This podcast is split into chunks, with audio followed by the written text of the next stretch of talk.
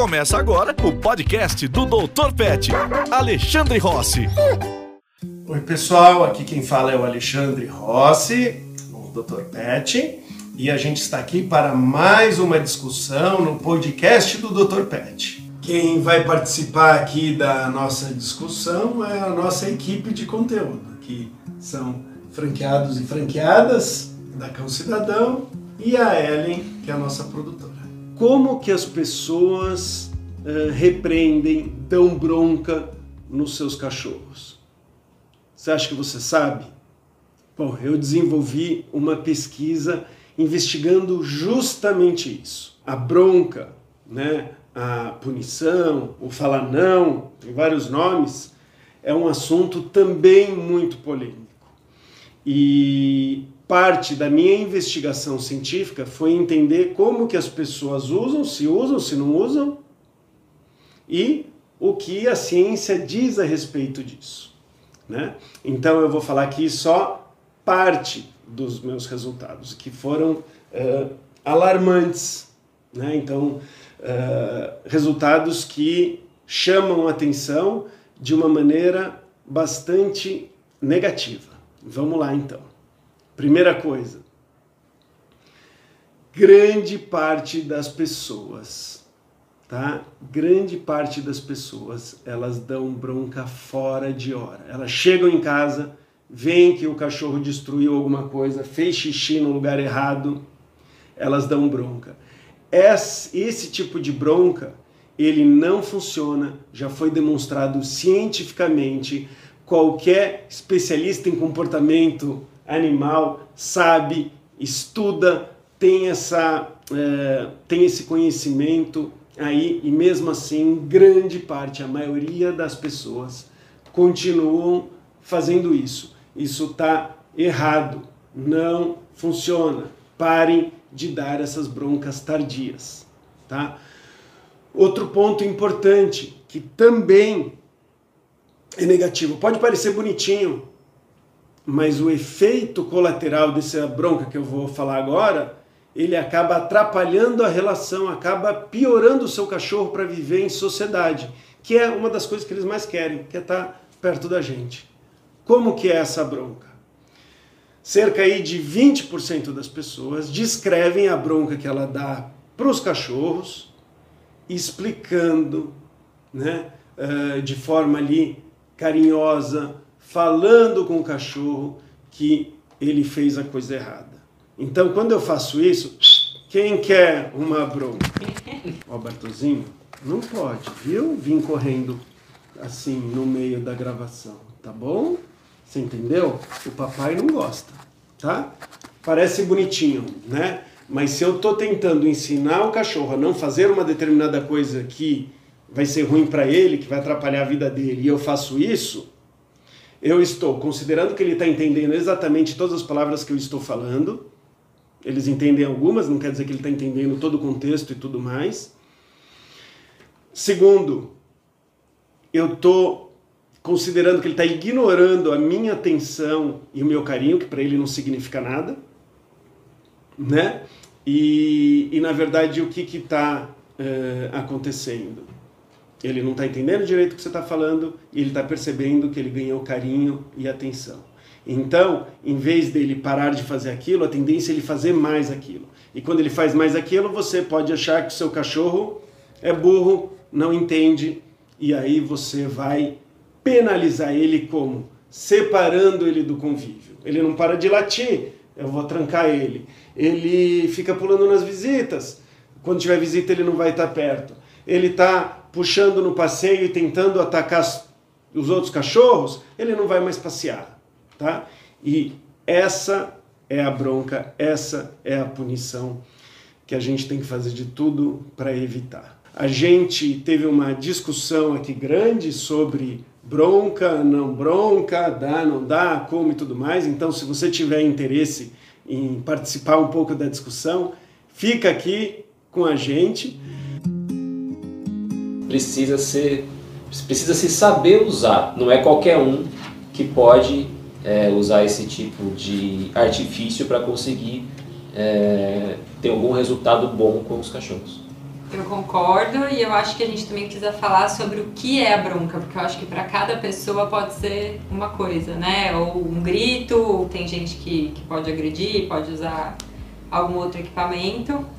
É, mas eu acho que em alguns casos precisa usar porque às vezes o cachorro ele pode ser privado de alguma situação para a pessoa não inibir, porque ela é contra ou ela acha que não precisa. E às vezes você inibir uma, duas vezes já vai fazer o cachorro entender que aquele comportamento não é legal e vai conseguir ser inserido em mais atividades. Então, usando do jeito certo, eu sou a favor. Uma coisa que é muito relevante da gente estar tá gravando esse vídeo é mostrar um pouco dos resultados dessa pesquisa e as pessoas terem uma maior noção é, de que tipo de bronca, é, de que tipo qual comportamento ela pode estar usando ali para inibir um cachorro, como que ela pode educar melhor aqueles comportamentos. Então acho que tudo isso é um ponto assim que precisa pelo menos passar na cabeça de uma pessoa antes dela sair falando não pro cachorro, dela sair ignorando o cachorro ou prendendo ele num canto. E o que esses comportamentos, né, esses tipos de bronca que ela tá dando podem causar, podem gerar ali naquele cachorro eu sou a favor e eu já fui muito contra antes de eu ser adestradora, né? Eu acho que eu humanizava demais, não, eu não vou dar nunca no meu cachorro, não vou dar. E a partir do momento que eu virei, que eu comecei a estudar, entender o comportamento canino e eu vi como que a bronca, como a Camila falou, pode mudar a vida de uma família, fazer o cachorro que ficava lá no fundo vir para frente, fazer o cachorro que não passeava começar a passear, ou mesmo o gato, né? Às vezes as pessoas, os gatos sobem em alguns lugares. Então, eu acho que o mais importante é as pessoas saberem usar, saberem o que é bronca, o que funciona, porque eu sei que todo mundo quer o bem do próprio animal. E às vezes elas acham que não dar a bronca é o melhor que elas podem fazer. Mas tirar um pouco do preconceito, entender um pouco do comportamento animal e talvez mudar de opinião como eu mudei. Eu sou a favor também, contanto que esteja essa informação, porque saber dosar, saber o jeito certo, porque às vezes fica perdido mesmo, tipo, ah, como que eu vou fazer? Porque muitas vezes piora, né, se você faz do jeito errado, então vira um problema maior, a pessoa fala, ah, ele não tá aprendendo, mas é porque não tá do jeito certo. Que me chamou a atenção, mais do que 88% falam que dão bronca quando chega em casa, por exemplo, e vê que o cachorro fez alguma coisa errada. Então a bronca ela vai acabar existindo de um Sim. jeito ou de outro na maioria das vezes, né? Eu acho que as pessoas elas se apegam muito à terminologia, o nome do que elas estão usando. Então, por exemplo, quando a gente fala assim, punição, as pessoas já muitas vezes imaginam uma coisa cruel, uma coisa religiosa. E aí, a princípio, já, já, já, já parece errado. Quando a gente vê na psicologia, a punição é, é, uma, outra, é uma outra coisa. Né? É alguma coisa que acontece no dia a dia, na vida do animal, quando ele vai, por exemplo, experimentar uma comida que ele não gosta, ele vai lá e. Hum, não foi gostoso, né? A gente poderia chamar isso de punição e não tem nenhum julgamento em relação a isso. Né? Qual que é o problema, eu acho, que da gente usar, uh, falar de uma determinada palavra e aí ser contra todo o conceito, que a gente esquece do mais importante, que é como o animal está se sentindo, como está sendo a vida do animal. E é isso que deveria estar em primeiro lugar. A gente pensa assim: eu estou fazendo alguma coisa que vai contribuir para a qualidade de vida desse animal, não só naquele momento, mas de vida como um todo. Né? Às vezes a gente fala um não, e é muito importante né, para uma criança, ou para um animal entender que aquele comportamento não vai gerar as melhores situações para ele. Então, se você tem uma maneira de ensinar para que o animal possa, ou para que a criança possa aproveitar melhor a vida, a gente deveria ter a obrigação de, de fazer isso. Agora, o que, que a gente percebe é que as pessoas elas têm a tendência de ficar falando não e reclamando muito, muito mais do que o que seria adequado. Uh, elas reclamam, tudo que está de errado elas falam, elas xingam. Não estou falando cachorro, não, estou falando no, no, dia a dia mesmo. A gente tem essa tendência de ficar uh, reclamando, é muito mais fácil, é muito mais natural Né? Para os animais também, eles, eles brigam muito entre eles, fica reclamando tal. E funciona, né? Funciona. Por isso que na natureza tem tanta bronca, tanta briga, e a gente também tem. Agora, quando a gente percebe o poder do elogio, uh, o poder de recompensar o bom comportamento, de facilitar o acerto, da gente entender e montar uma estratégia positiva para facilitar com que o animal seja inserido da melhor forma possível na sociedade, né? num, num parque com outros cachorros, ótimo. Daí eu ser completamente contra em qualquer situação eu falar não para um cachorro ou ter alguma reação que ele não goste, eu já vou falar, calma, vamos analisar. Eu estou melhorando ou piorando a vida desse animal? Tem uma outra maneira de eu ensinar que o bicho vai poder aproveitar eh, mais a vida? Então, vamos discutir. Agora, quando a gente vem com um radicalismo, só uh, olhando, não, mas se eu falar não um cachorro, eu me sinto mal, né? Eu me sinto mal, o cachorro uh, vai sentir mal, eu não quero que o cachorro se sinta mal. Então, eu não vou levar ele para passear, porque se eu levar para passear eu vou ter que falar não, vou ter que segurar ele e tal. Então eu vou deixar ele preso na área de serviço. E aí eu me senti bem por causa disso, aí para mim é uma hipocrisia. Aí é uma pessoa que não está raciocinando, porque ela sabe muito bem que o cachorro vai preferir ouvir não e passear, ele vai preferir não e ser parte da família do que ele não poder ir para um parque com o cachorro, ele não poder passear, ele não poder fazer nada disso. Então, quando a pessoa fala dessa maneira, ela está se protegendo, ela está querendo que ela não se sinta mal, ou ela está querendo fazer bonito perante os outros. Né? Agora, muitas das situações em que a gente acha que tem que falar não, a gente pode resolver de muitas outras formas.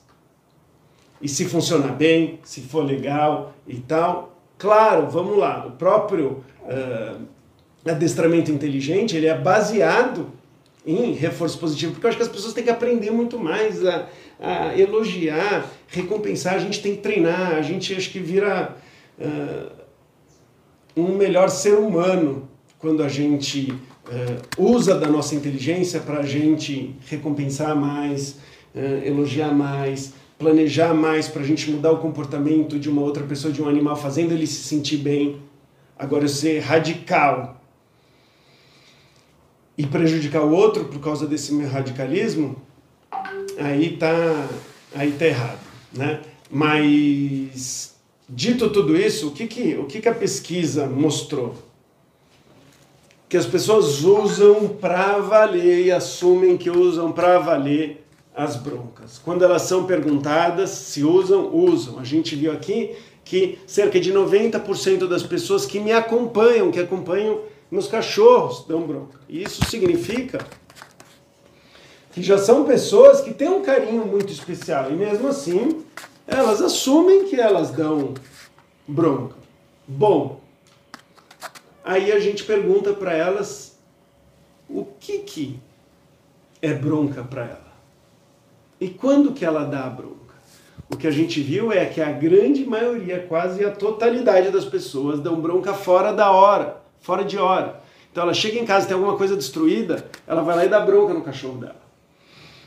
Isso está demonstrado por inúmeros estudos que não funciona, da bronca fora da hora não funciona e a maioria das pessoas faz isso. Então o que a gente deveria como profissionais é orientar que não funciona da bronca fora da hora.